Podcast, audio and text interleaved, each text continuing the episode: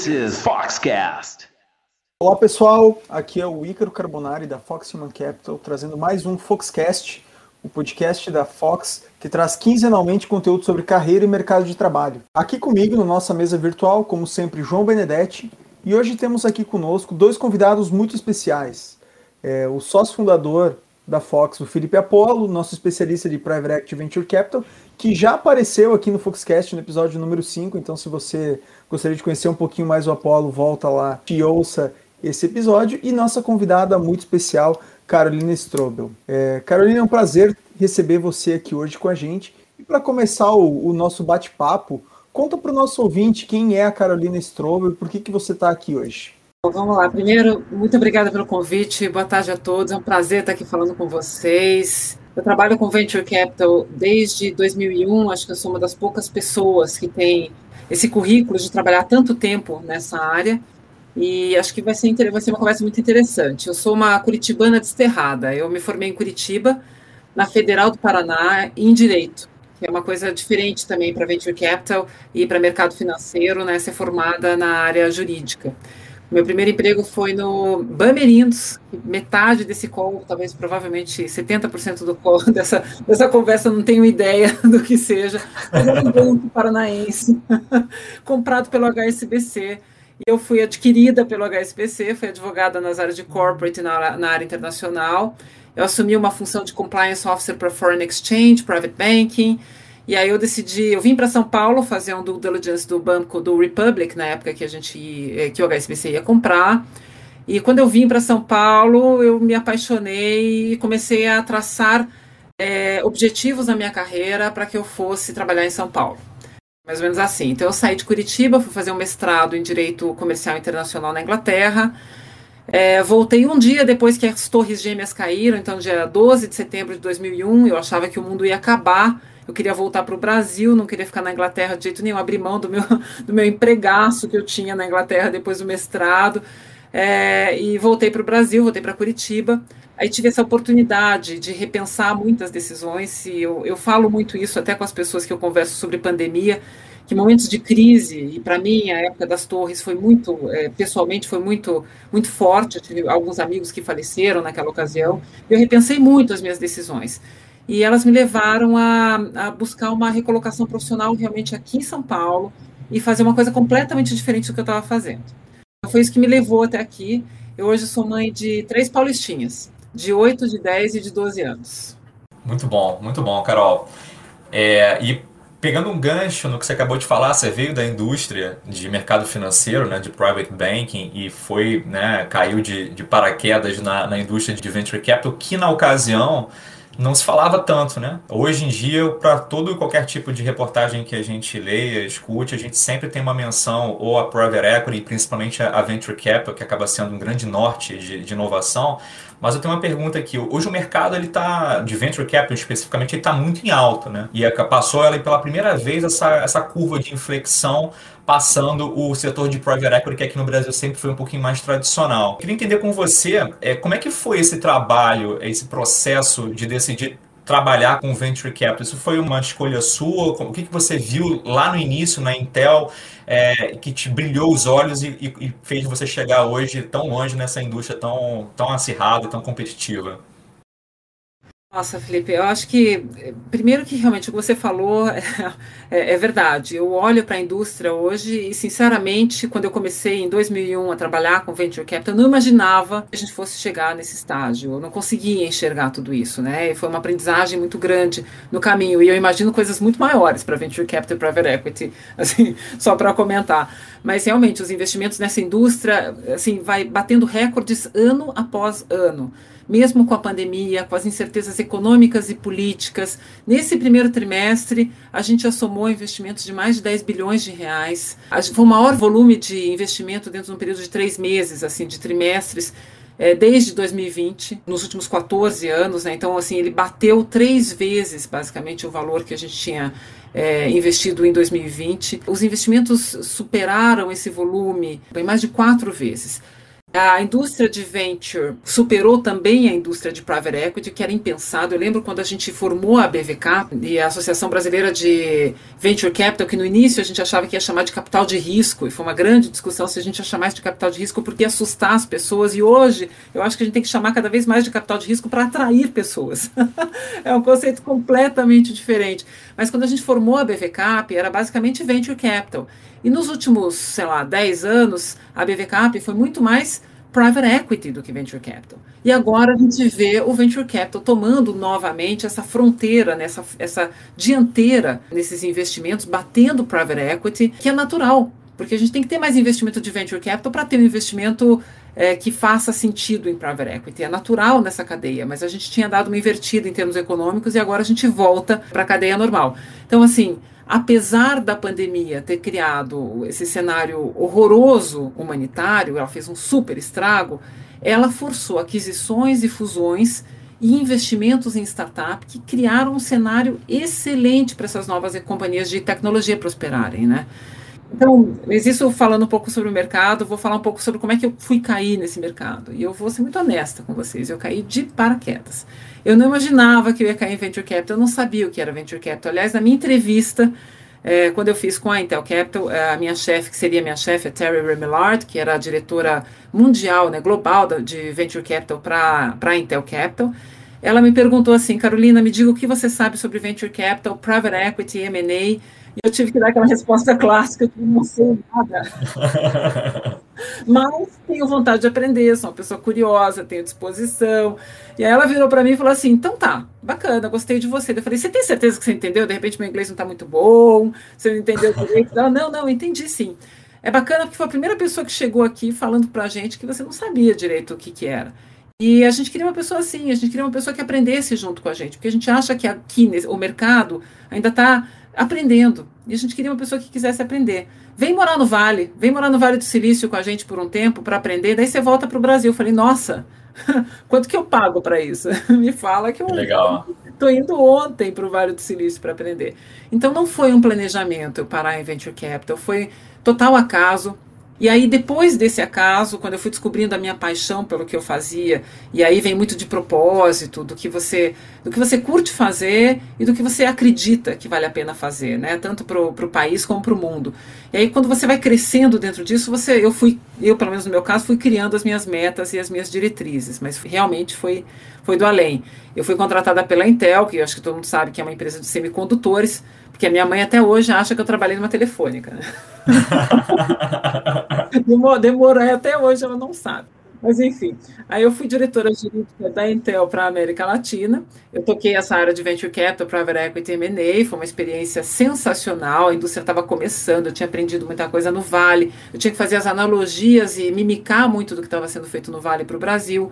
O bacana da Intel Capital é que eles me ajudavam, eles me permitiam trabalhar muito com ecossistema. E Venture Capital, Private Equity, M&A é ecossistema, é a base de, dessa, desse tipo de operação. Né? Então eu, eu fazia muita mentoria, eu trabalhava com as entidades que estabeleciam documentações padrão, então com a LAVCA, com a BVCAP, enfim, foi muito interessante, eu fui aprendendo muito, é, sendo muito exposta a diferentes experiências, e aí eu comecei a, a, me colocar como eu quero ser protagonista dessas mudanças também. Eu não quero ser vista como uma pessoa do jurídico. Eu sou jurídico, mas eu faço parte do comitê de investimentos e eu quero fazer parte dessa mudança como um todo. E aí eu fui me direcionando, né? Fui pensando no que eu precisava fazer para me tornar cada vez melhor. Então, eu, é, numa fase, eu resolvi sair da Intel Capital e ser diretora de inovação da Restock, que é uma empresa de capital aberto mas era lá que eu tinha um time de 20 desenvolvedores que me ajudavam a criar propriedade intelectual. Eu trabalhava dentro de um orçamento.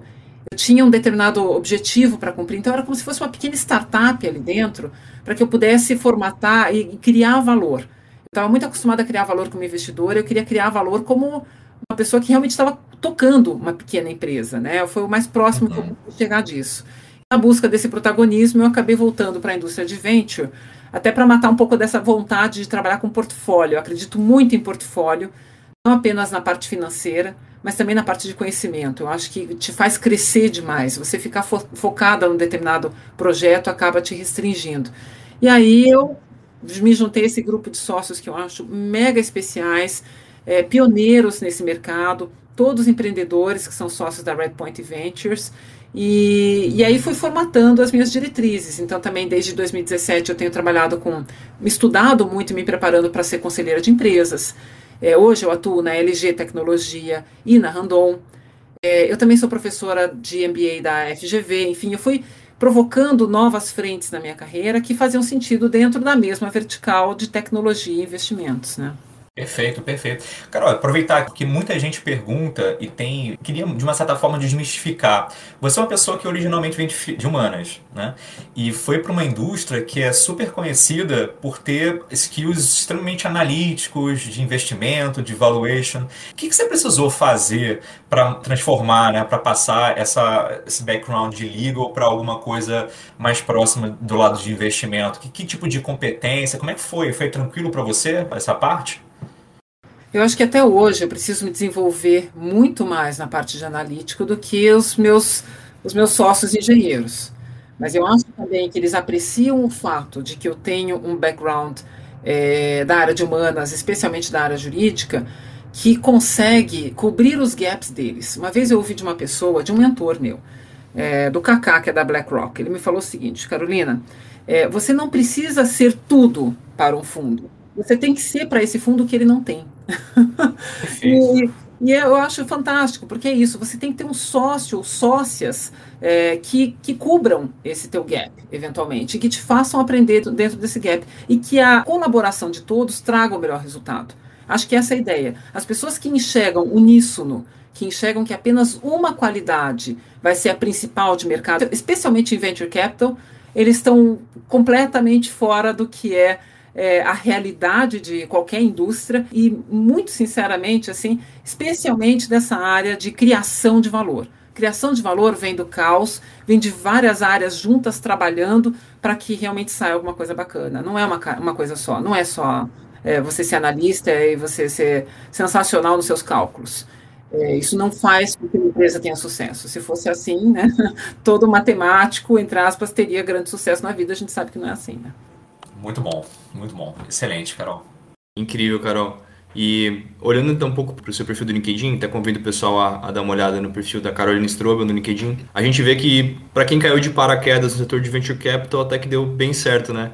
Hoje você aí é board member e, conselheira, como você falou, da Randon, da LG e, e muitas pessoas é, não sabem muito bem qual é a função de um board member, uh, de um advisor. E também quem olha as posições que a gente divulga aqui na Fox vê que a gente tem publicado algumas posições recentemente de advisor, associate.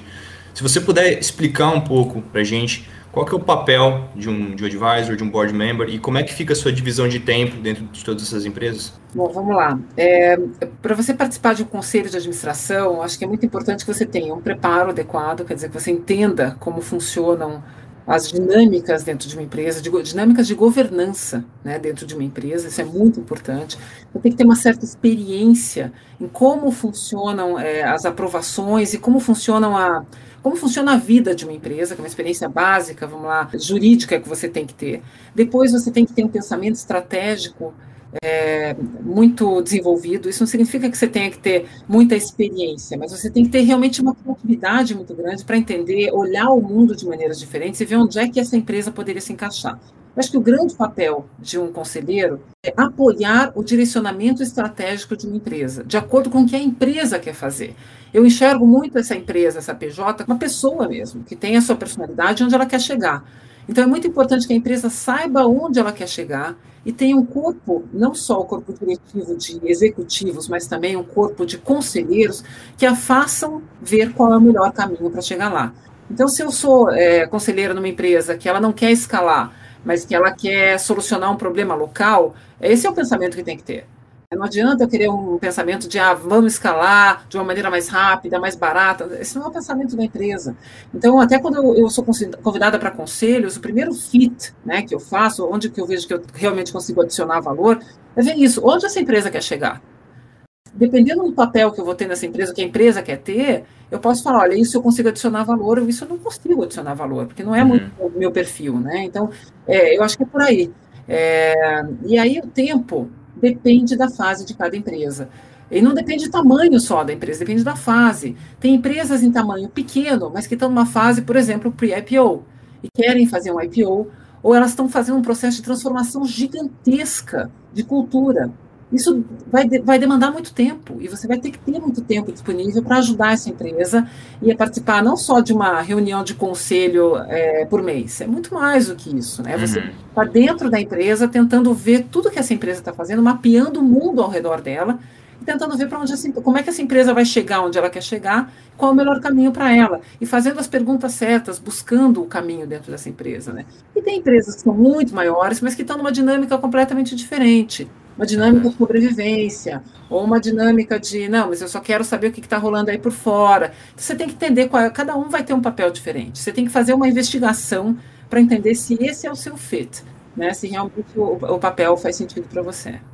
Foi o que aconteceu recente, né, Carol? A gente teve a oportunidade de se conhecer justamente numa, numa, numa vaga de, de boss, né, no qual você acabou seguindo agora pela, pelo lugar de gente, uma investida de um fundo é, bem importante e que tinha diretrizes muito claras em relação a crescimento, a necessidade de fazer uma antecipação de governança para o IPO. Então, o que você falou acho que faz total sentido. Eles tinham uma necessidade muito clara, precisavam de uma pessoa com um olhar complementar, que foi o que a gente falou agora, da complementaridade de funções, não precisar ser uma pessoa tão analítica, mas trazer outras competências e que também tivesse um background bacana em tecnologia, e que já conhecesse de uma certa forma, essa indústria e como é que a gente poderia fazer esse alinhamento com os objetivos né, de crescimento, como é que você poderia aportar. Acho que é a dor, é, é a necessidade, esse fit que você fala, ele, ele acaba, acabou, pelo menos no meu ponto de vista, sendo algo muito crítico para o seu sucesso, para essa posição. Né? Faz todo sentido, Felipe. Eu me sinto muito em casa. É engraçado. Quando você está no papel que você realmente tem fit, você se sente em casa. Você se sente confortável em falar, você aciona o seu networking com facilidade. Por quê? Porque você está em casa. É fácil para você navegar ali. Você já conhece conhece o esquema, então é muito bom isso. Maravilha. O Carol, é, você falou várias vezes né, de processo de crescimento acelerado, escalabilidade, pre-IPO, é, e cada vez mais uh, nós vemos matérias sobre grandes investimentos de venture capital em startups, né, principalmente no cenário de tecnologia, onde eu e o João estamos inseridos, nós vemos que, poxa, cada vez mais uh, as empresas estão recebendo aportes. Você poderia contar um pouquinho mais para a gente sobre o processo, o racional por trás da escolha de quais empresas investir? Qual o processo que passa dentro de um fundo de venture capital, desde processo de encontrar aquela empresa até decidir a fatia de investimento? Com o maior prazer. Agora, é um processo que, em geral, é mais longo do que as pessoas imaginam. Né? Elas imaginam, elas têm. As startups têm aquele sonho de que elas vão encontrar o um investidor, o investidor vai achar elas fantásticas e vai investir. Nem sempre é assim. Então, eu acho que tem. Primeiro tem a questão da tese.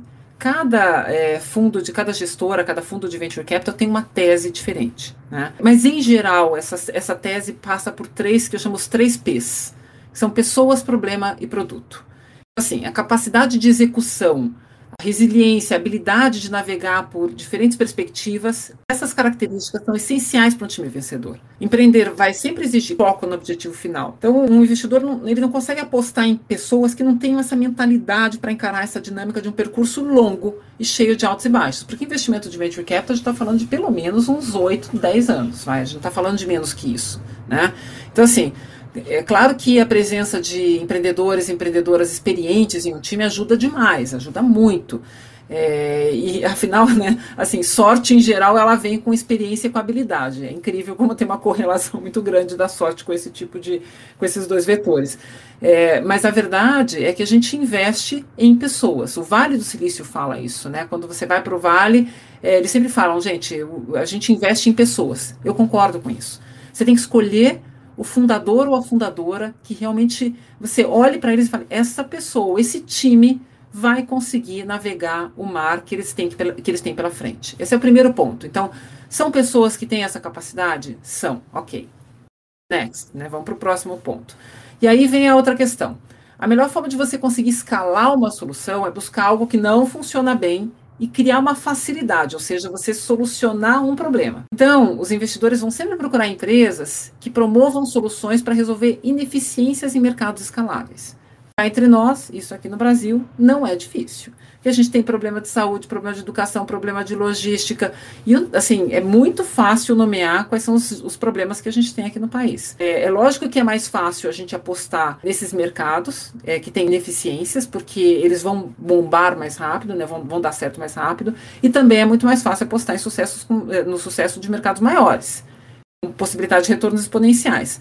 Porque a, a, lógica de um fundo de venture capital é que ela espera que de 10 investimentos, mais ou menos três desses investimentos sejam um sucesso retumbante e retornem o valor do fundo.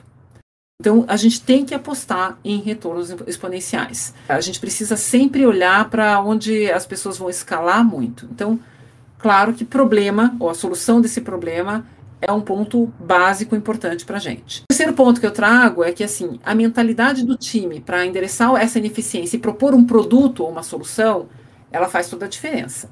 Né? Então, os times de investimento, como os times da, da Redpoint Ventures, de qualquer fundo, eles ficam mapeando diferentes oportunidades o tempo inteiro. Então, só para vocês terem uma ideia, a gente ouve dentro da Redpoint Ventures em torno de 800 pitches por ano. Muita coisa. E a gente fica exposto a muita coisa, como se fosse uma grande antena que canaliza várias opções. Então a gente fica mapeando essas oportunidades diferentes e fica ouvindo muitas teses de startups endereçando o mesmo problema. E a gente constrói a nossa própria tese. Então, assim, pensar de uma forma inovadora, disruptiva, criar um produto que tenha uma solução eficiente, uma solução única, criar essa vantagem competitiva natural, básico para que a gente olhe para isso e fale: nossa, isso é diferente do que a gente tinha visto, essas pessoas estão pensando diferente, faz sentido e é mais barato, é mais fácil a gente chegar nessa solução. Melhor do que isso é só se a tese da startup for a mesma que a nossa. Aí, aí é mais fácil, aí já vendeu, né? Aí tá lindo. E aí é só juntar esses três, né? Os três P's: pessoas, problema, produto. Normalmente a gente investe assim. Muito bom, Carol, muito bom. E até aproveitar que você teve uma, uma, experiência muito rica pelo fato de ter vindo de Corporate Venture Capital, de estar né, hoje à frente é, de um grande fundo, uma grande gestora e ter passado também por economia real. Então vocês sabem de, muito bem definir qual o perfil do empreendedor, independente se, a, se é uma tese agnóstica ou, ou se não. Mas eu queria fazer essa mesma pergunta que o, o João e o Ícaro fizeram para você em relação ao processo de escolha de uma empresa para entrar no portfólio. Que tipo de competências também vocês olham na hora de recrutar para as investidas? Você falou aqui que o processo de venture capital é um processo de destravar valor, né? de você é, desobstruir os problemas e endereçar para alguma solução viável. Agora, para que isso aconteça, e você mencionou também um outro ponto muito importante, que são as pessoas, precisa detalhar quais são essas competências. E todo mundo bate cabeça na indústria para ter os melhores talentos, para ter as pessoas realmente com os times potentes. Eu queria entender de você como é que você recruta, da mesma forma como você seleciona ou participa do processo do comitê de investimento. Eu olho muito para pessoas, outra vez. Então, assim, é, essa habilidade de olhar diferentes perspectivas e aceitar diferentes perspectivas, de não, ter, não ser comprado numa ideia só, mas aceitar que as coisas podem ser diferentes é muito importante. Porque a pessoa que está comprada num futuro, não, mas é, vai ser assim, só vai funcionar desse jeito, não funciona para venture. Tem que olhar para toda essa diversidade que a gente tem de decisões e encarar de uma maneira mais desapaixonada possível, mas apaixonada o suficiente para você defender o seu ponto de vista.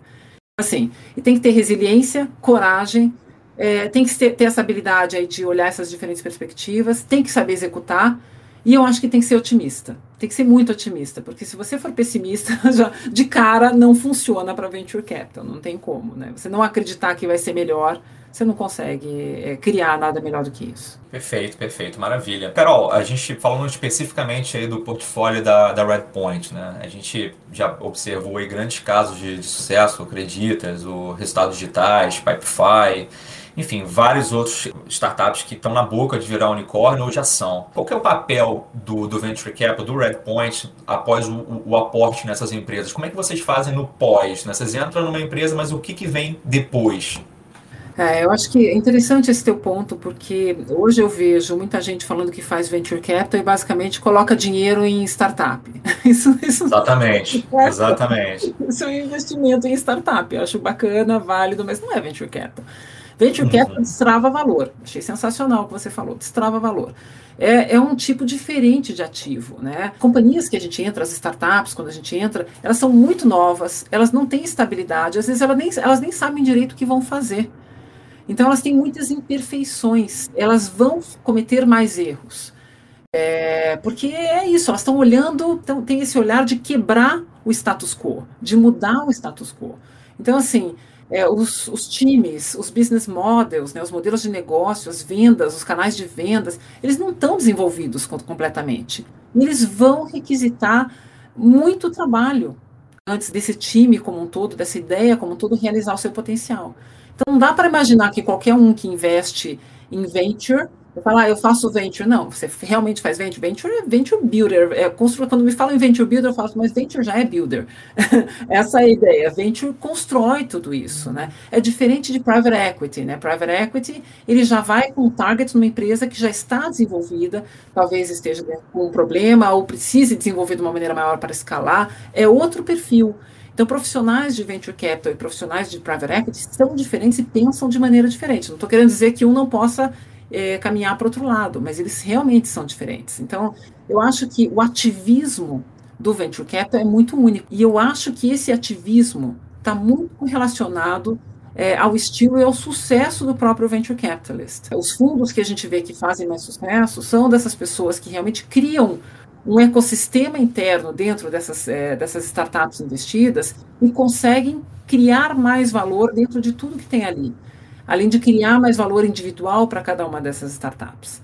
Então, para mim fica muito claro que o caminho do venture capital, quando acontece dessa maneira, ele cria mais valor para todo mundo, para os fundadores e para os investidores, para todos os stakeholders que estão envolvidos ali. Mas é muito diferente de falar eu invisto em startup. Investir em startup é diferente de venture capital. Perfeito, Carol. Ô, Carol, e voltando num ponto ali, só que eu fiquei com uma curiosidade, eu estava também conversando com um gestor de fundo de venture capital e ele trouxe justamente essa questão de conhecer a pessoa, de você investir na pessoa e não só num produto ou numa empresa, ah, e não também só comprar aquele o pitch matador no né, elevator pitch maravilhoso.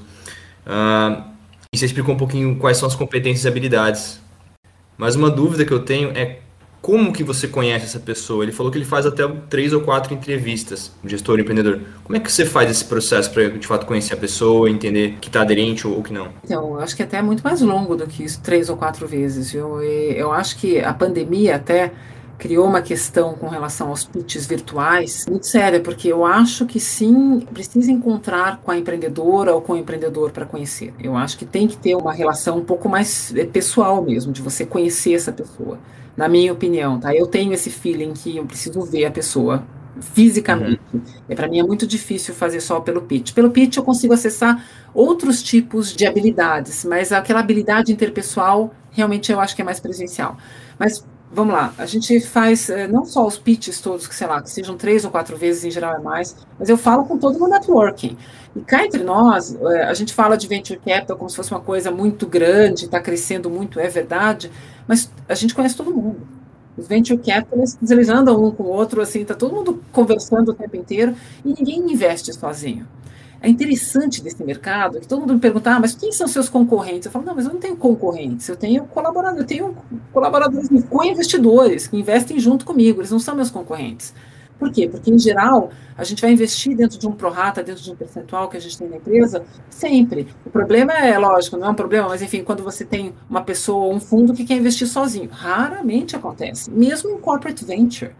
Raramente acontece. Você sempre quer ter aquela credibilidade que vem de outros investidores investirem com você. Então todo mundo se conhece, todo mundo se fala, e certamente você vai perguntar para essas outras pessoas: escuta, vocês ouviram o pitch de Lana, de Beltrana? É, gostaram, não gostaram? O que, que vocês acharam? Troca-se figurinhas. O tempo inteiro a respeito disso tudo, em benefício do todo, né? Então a gente vai descobrindo como a pessoa é, pelo, até pelas opiniões que estão ao redor. Outra vez, né? O papel vem muito da personalidade de quem faz venture, de ficar sempre conversando, colaborando com outras pessoas, entendendo é, quais são os diferentes pontos de vista que tem ali. Bem, aproveitando esse tema também das, das techs, é, para onde você acha que está caminhando o setor de tecnologia aqui no Brasil? A gente já perguntou isso para a Fernanda Calói, também é sempre bom a gente ter percepções diferentes, de pessoas diferentes. Na tua opinião, quais são as próximas tendências e até mesmo as empresas que vão surgir? Quando você olha para essas tendências, tem sempre que olhar nesse mercado de médio, longo, longuíssimo prazo, né? E dá para ver que todo mundo está investido em fintech e, e insurtechs, né? Uhum. E fintech é um mercado claro para o Brasil, porque tem um, mercado gigante interno, é, tem muita coisa para surgir, tem muita ineficiência, mas a gente já está com o mercado bem cheio de fintechs. Então agora eu acho que tem que tomar muito cuidado para investir em fintech. Tem que ser uma coisa muito ferramental para valer a pena para investir, sabe? Eu acho que grandes players já estão sendo formados já houve bastante investimento. Eles estão hoje com essa liquidez gigante que a gente está no mundo aí, que está sobrando para o Brasil, a gente já está com as empresas bem capitalizadas e muito prontas aí para escalar, na minha opinião. Insurtechs tem que ser muito criativo. Tem muita coisa interessante ainda para aparecer. É, acho que é um super mercado. É, eu vejo com bons olhos aí os sandboxes que estão saindo das associações de seguro, enfim. É, eu vejo o governo também trabalhando nisso. Então, e a gente está muito atrás do que tem no resto do mundo. Acho que tem vários produtos interessantes no resto do mundo que a gente não consegue ter aqui ainda. Então, acho que tem um caminho bem interessante. Então, os investidores, eles curtem muito uma fintech e uma insurtech. Acho também que começam a aparecer o que a gente chama de adtechs e martechs, né, que são de marketing e advertisement, é, de publicidade, né, são muito interessantes e, e são mais de tecnologia mesmo. Cuidado todo é com a LGPD, né, com a Lei Geral de Proteção de Dados agora, mas elas que, as que estão sendo criadas já com base na LGPD, ferramentas muito importantes que fazem parte de canais de venda das empresas, tem muita coisa bacana saindo por aí, e sem sombra de dúvida, para mim, Health Tech. Health Tech é um caminho sem volta, Agora com a pandemia, não sei se todos vocês já fizeram esse teste, se não fizeram, façam, fiquem doentes, tentem uma telemedicina, falar com o médico à distância, depois peçam uma prescrição, uma receita para chegar no seu celular e vão numa farmácia. Cara, isso é um conforto incrível que a gente não tinha antes e tudo isso aprovado pelo governo, eu acho incrível. Isso não vai parar aí. Se a gente parar para pensar no nosso país de dimensões continentais, imaginar que uma pessoa que está lá sei lá, em Belém do Pará, pode ser atendida por um médico em São Paulo, especialista, que vai ver todos os detalhes da vida médica dessa pessoa, analisar todas as imagens e poder passar o melhor diagnóstico possível, uma pessoa que eventualmente tem um preparo especializado para cuidar dessa pessoa, isso é incrível, que a gente não tinha antes, né, essa possibilidade. Hoje está assim, está igual nos Estados Unidos, você entra numa farmácia, você pode entrar numa cabine ali, você vai ser atendido imediatamente e pegar o seu, seu remédio ali na, é, na farmácia. Então, eu acho incrível. E vai ser customizado, né, Carol? O remédio, inclusive, vai ser customizado com a dose exata, para você não desperdiçar o tratamento, são coisas muito uhum. legais mesmo. Tal. E daqui a pouco vai ter o exame de sangue ali, você já vai fazer o exame de sangue na hora, vai ter a agulhinha, uhum. já vai passar o resultado. Sim, isso é uma realidade. Eu já trabalho com isso como se fosse uma realidade. Isso aí para mim não é futuro, isso aí já está na mão. Então o que, que a gente tem que fazer para essa cadeia como um todo funcionar? É mais ou menos esse pensamento que eu tenho. Tem um festival que, eu não sei se já ouviram falar, certamente no South by Southwest. South by é, Southwest. É um festival global, né? Que ele apresenta as maiores inovações, tanto culturais quanto tecnológicas do mundo. E esse ano eu participei online, queria muito ter ido lá, mas não deu, porque pessoalmente é muito mais divertido, né? Que você senta no bar, você fala com gente de todo mundo. é, é, a parte mais divertida do South by Southwest é essa, mas enfim. E eu gosto muito da Amy Webb, que é uma futurologista. Ela é uma futurologista quantitativa.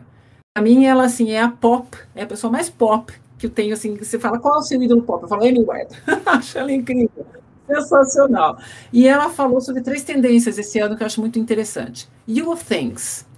É, o nosso corpo vai ser uma network que vai interagir com os outros aparelhos. E eu acho que isso também está é, tá muito próximo da gente. Já está próximo com IoT, né, com Internet uhum. Things, mas vai ser New of Things. E quando você vai para Singularity e você movimenta a maquininha com, sei lá, com dois sensores no seu cérebro, você movimenta uma maquininha, quando você vai pensando num pensamento quantitativo, você vê que realmente, assim, ou você sentir as ondas é, do cérebro não é uma coisa fora do comum. E que essas ondas façam dentro de um sensor façam uma máquina funcionar absolutamente normal. Gente isso muda o mundo. Isso é um negócio uhum. incrível e vai acontecer. Outra coisa que ela falou esse ano que eu achei sensacional foi hiperrealidade. Quer dizer o mundo ele começa a ser visto por uma camada construída por dados.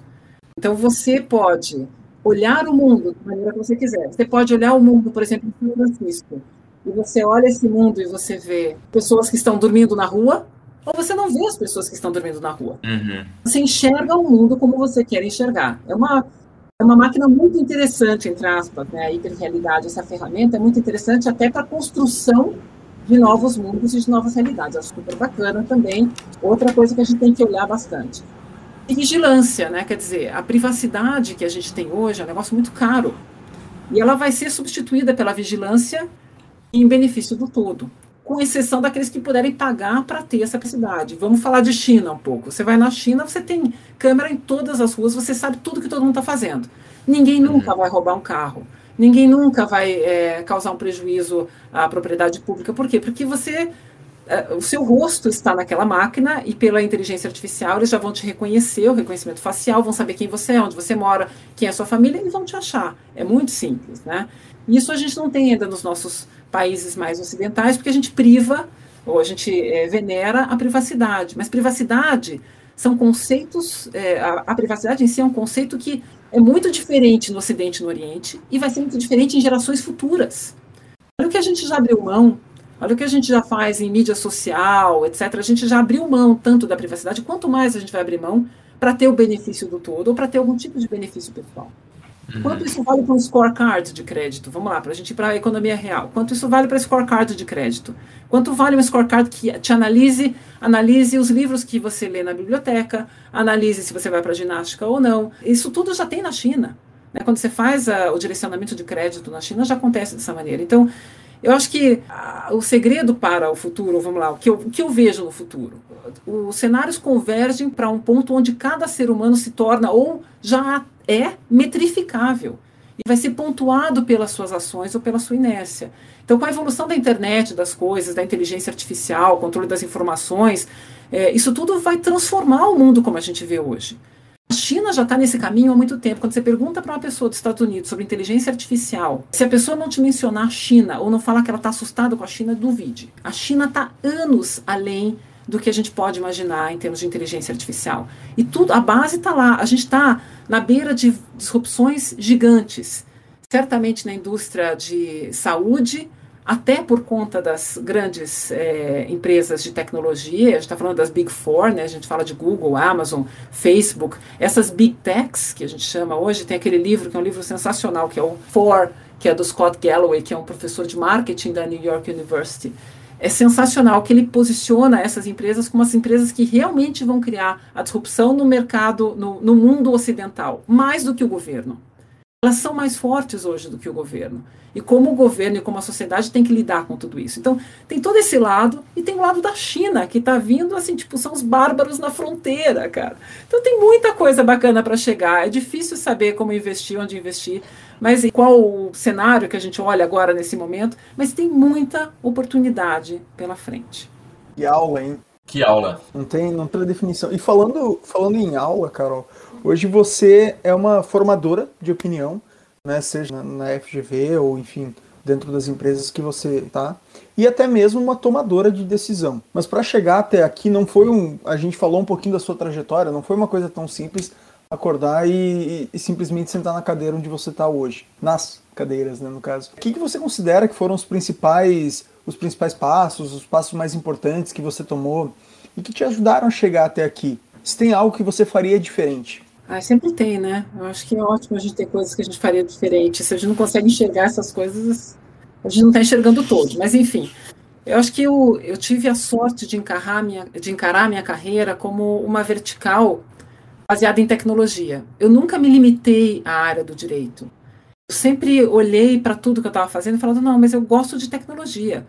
Então eu fui dentro dessa vertical me especializando na área de investimentos, mas com um olhar holístico para outros assuntos, né? Então eu lembro uma vez que eu, eu passei meu CV para uma amiga minha, então passei meu currículo para essa minha amiga e falava algo assim, tipo, diretora jurídica da Intel Capital para América Latina, fechando operações de Venture Capital, para Equity, M&A. E essa minha amiga me perguntou assim um dia, mas Carol, eu falo com você, você faz tanta coisa, você só faz isso mesmo? Aí eu fiquei pensando, falei, mas não é só isso. Eu falei, não, deixa eu te explicar. Eu faço, eu já fechei mais de, mais de 200 operações, então mais de 200 deals investindo em cada empresa. Eu já fiz mais de 400 follow-ons nessas empresas, já fiz umas 100 saídas. Eu fiz saídas em vários lugares do mundo, várias due diligence, já passei por perrengue de todo tipo, já passei por perrengue trabalhista, tributário, estrutural, cultural, antitrust, negociação de sócios. Ela falou, mas você não escreve tudo isso aí no seu currículo? Eu falei, não eu escrevo porque, sabe por quê? Porque isso é o meu trabalho do dia a dia, é a minha realidade. Então eu fiquei pensando, gente, só quem é do meu networking, só quem faz o que eu faço, entende o que eu estou falando, na verdade. Então eu concluí que assim, o meu networking é a chave de tudo que eu tenho. São as pessoas que sabem o que eu sou e o que eu faço, e é esse networking que precisa ser acionado em qualquer momento. Seja no momento de novas perspectivas de carreira, seja no momento de tirar dúvidas a respeito de que caminho seguir, ou até de uma dúvida a respeito de um investimento. É, esse é o meu mundo, é o meu networking colaborativo que eu realmente acredito que faz a diferença. O meu mundo está em empreendedorismo e tecnologia. E agora eu começo a crescer na área de conselhos e construir também um networking na área de conselhos, onde todo mundo, eu tenho certeza que todos que estão ali ao meu redor têm a maior intenção de se ajudar e de tentar superar os desafios que a gente tem pela frente. Então, acho que me apoiar e me aconselhar, fazer mentorias, receber mentorias, porque quem, quem faz mentoria também recebe, foi chave na minha carreira.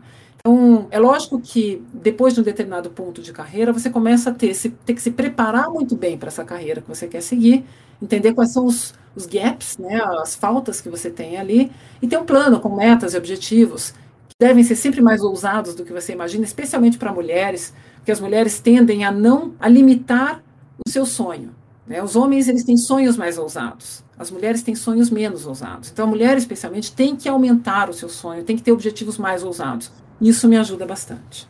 Poxa, sensacional, Carol. Eu acho que isso vai muito de encontro com o que as nossas últimas quatro convidadas falaram no Foxcast, seja a Neivia, a, a Júlia, a Fernanda. Então, falando sobre não só do desafio para chegar e como é importante sonhar, né? Como é importante pensar grande para conseguir alcançar esse, esse sonho. Carol, a gente tem aqui no nossa parte final de praxe com todas as pessoas que a gente conversa. Algumas curiosidades, então, é o bloco final mesmo, nosso bate-bola, jogo rápido, estilo ping-pong. É, conta pra gente um livro que você gosta, que você te inspira, um livro que você tem como exemplo. Vou falar sobre o último livro que eu estou lendo, que se chama Invisible Women. Então, são as mulheres invisíveis, né? Ele se chama assim, Data Bias in a World Designed for Men. É da Caroline Criado Pérez e basicamente não é uma psicoanálise, mas ele fala sobre a prova de que do porquê que existe uma diferença de dados entre os sexos na inteligência artificial e no mundo como um todo, e por que, as mulheres não são vistas nesses dados, né? E o que, que pode refletir para o mundo. Bem bacana. Pô, que legal. Ótima indicação, né? E conta pra gente um filme.